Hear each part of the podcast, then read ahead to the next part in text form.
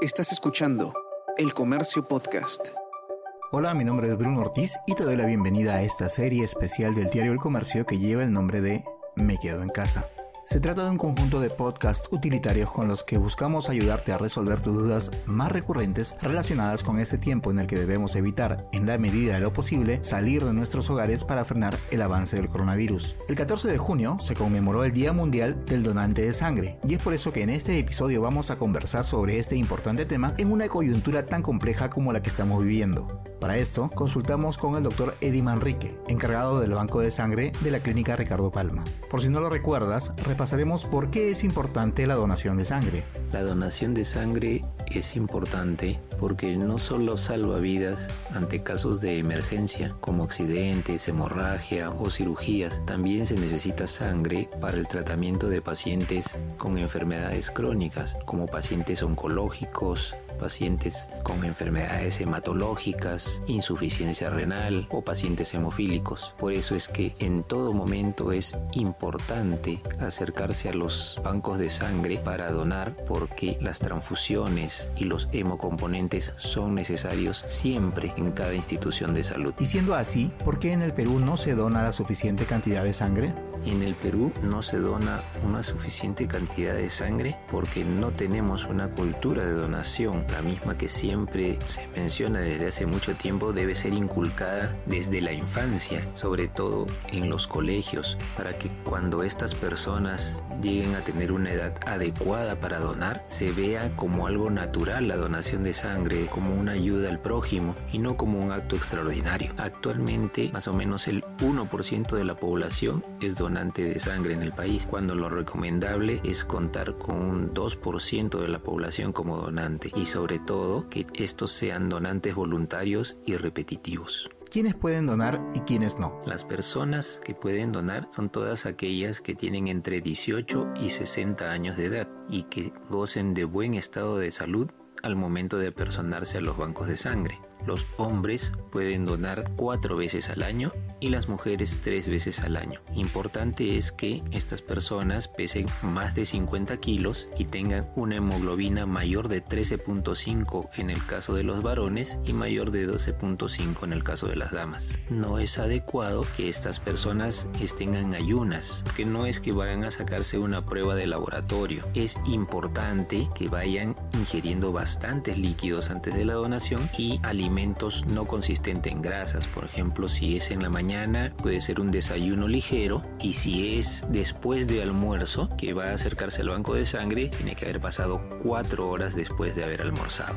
Entre las personas que no pueden donar sangre están las personas que han padecido o padecen de hepatitis B, hepatitis C, chagas, sífilis, HIV o HTLV. Estas enfermedades no califican a las personas para donar sangre. Otra de las causas que no permiten a una persona el donar sangre son las cardiopatías. Dentro de lo que normalmente consultan para ver si es que califican o no para donar están en las personas que se han hecho algún tipo de tatuaje o piercing. Estas personas pueden donar siempre y cuando este tatuaje o piercing haya sido realizado más de un año. Entonces, una persona con un tatuaje después de un año puede ser donante de sangre. Esto también incluye estos maquillajes permanentes que se hacen las damas. Un punto importante es que las personas que sufren de diabetes y que son insulino dependientes no pueden donar sangre, pero las personas que son diabéticas pero su tratamiento es vía oral y los niveles de glucosa están dentro de valores normales pueden ser donantes de sangre. No hay ningún inconveniente siempre y cuando su tratamiento sea solo vía oral. ¿Cómo ha afectado la pandemia a la donación de sangre?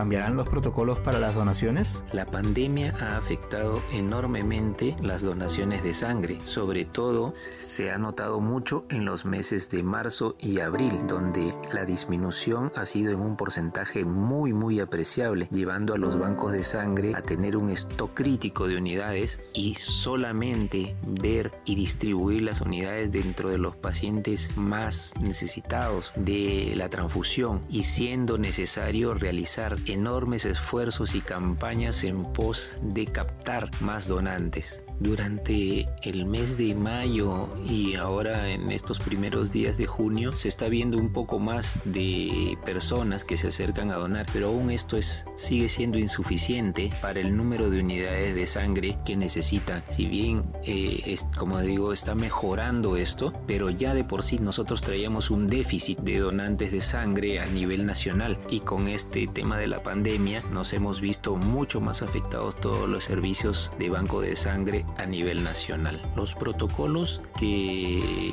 estamos manejando para este, esta época de pandemia eh, vienen a ser prácticamente los mismos en cuanto a la selección del donante, a las preguntas que se realizan, pero adicional a las preguntas que normalmente se realizaban y eh, que son eh, normadas por el Ministerio de Salud, se han adicionado preguntas en cuanto a sintomatología que puede llevarnos a determinar si una persona es sospechosa o no de eh, haber contraído el COVID. Por ejemplo, también se le consulta mucho si eh, durante las dos últimas semanas ha presentado eh, fiebre, dolor de cabeza, dolor de garganta o algún proceso respiratorio y si es que en su domicilio o en su centro de trabajo ha llegado a estar en contacto con un paciente diagnosticado o sospechoso de COVID-19. Ante alguna respuesta afirmativa, se prefiere diferir a la persona hasta un tiempo determinado según si es que presenta alguna sintomatología o presentó alguna sintomatología o solamente estuvo en contacto. Es el tiempo o la fecha de diferimiento para que pueda retornar nuevamente como donante de sangre. ¿Qué hay con respecto al plasma? El plasma de pacientes convalecientes de COVID-19 aún está en estudio, aunque las comunicaciones que se tienen de los distintos países al respecto eh, dan cierta esperanza de que este tratamiento con plasma de pacientes que han padecido de COVID-19 puede ser una alternativa de tratamiento para los pacientes. Y lógicamente que siempre es importante ver de cumplir todos los protocolos correspondientes para poder realizar este tipo de estudios y que puedan ser ya replicados de, de, tener un, un este, número importante de pacientes en los que se haya tenido éxito con este tratamiento.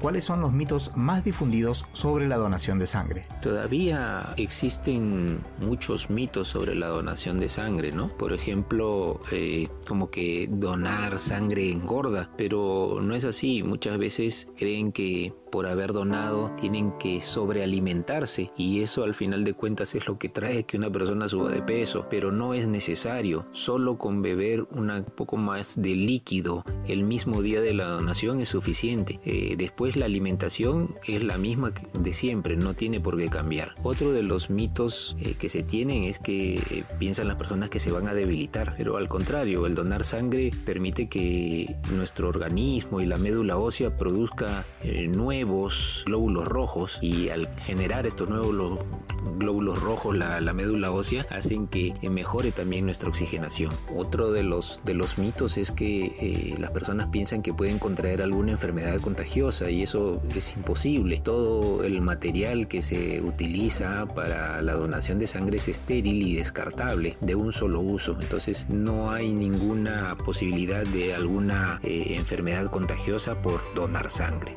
piensan que las personas eh, dicen yo soy muy viejo y por eso ya no tengo nada que hacer con la donación de sangre, pero no es así. Al contrario, si una persona ya excede la edad para poder ser donante activo, de, refiriéndonos a la extracción de sangre, pero también puede ser una persona muy valiosa en cuanto a la ayuda a la promoción y difusión de lo que es la donación voluntaria de sangre. Y esto pues hay personas que tienen mucho que brindar todavía en cuanto al apoyo y a la ayuda al prójimo. Entonces siendo promotores, colaboradores en cuanto a la difusión eh, de la donación voluntaria de sangre, eh, nos va a ser de mucha ayuda y muchos eh, pacientes se lo van a agradecer enormemente. Otro de los mitos es que algunos deportistas dicen no porque este, puedo bajar mi rendimiento si dono sangre.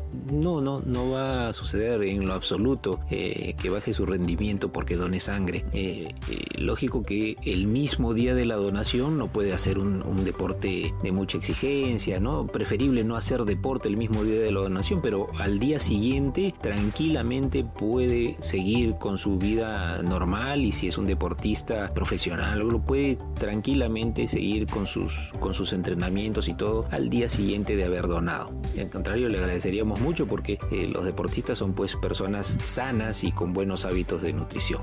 Y otra de las cosas que nos dicen también las personas es, eh, nunca me pidieron donar, pero realmente no debemos esperar que un amigo o un familiar se encuentre grave o que se produzca una catástrofe para recién acercarnos a donar, porque eh, muchas veces puede ser muy tarde cuando nosotros nos acerquemos como donantes. Y finalmente, ¿qué mensaje le deja a las personas con respecto a la importancia de donar sangre?